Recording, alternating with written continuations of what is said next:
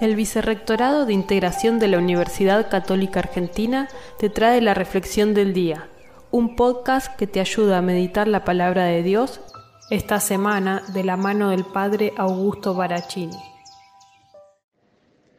Amigos y amigas, hoy miércoles 14 de septiembre, fiesta de la exaltación de la cruz, rezamos con el Evangelio de San Juan, capítulo 3, versículos 13 al 17.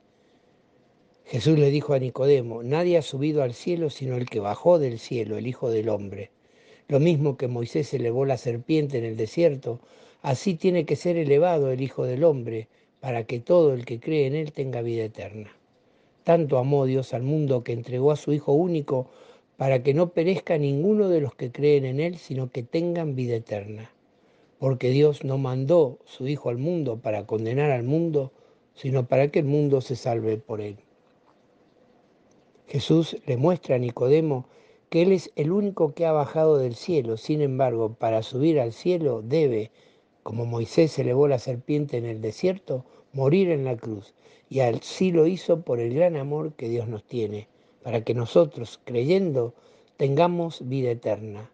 No seamos condenados, sino salvados por Él. Si Dios entregó a su propio Hijo por nuestra salvación, ¿a qué le tememos? Que Él nos dé la gracia de asumir la cruz de cada día.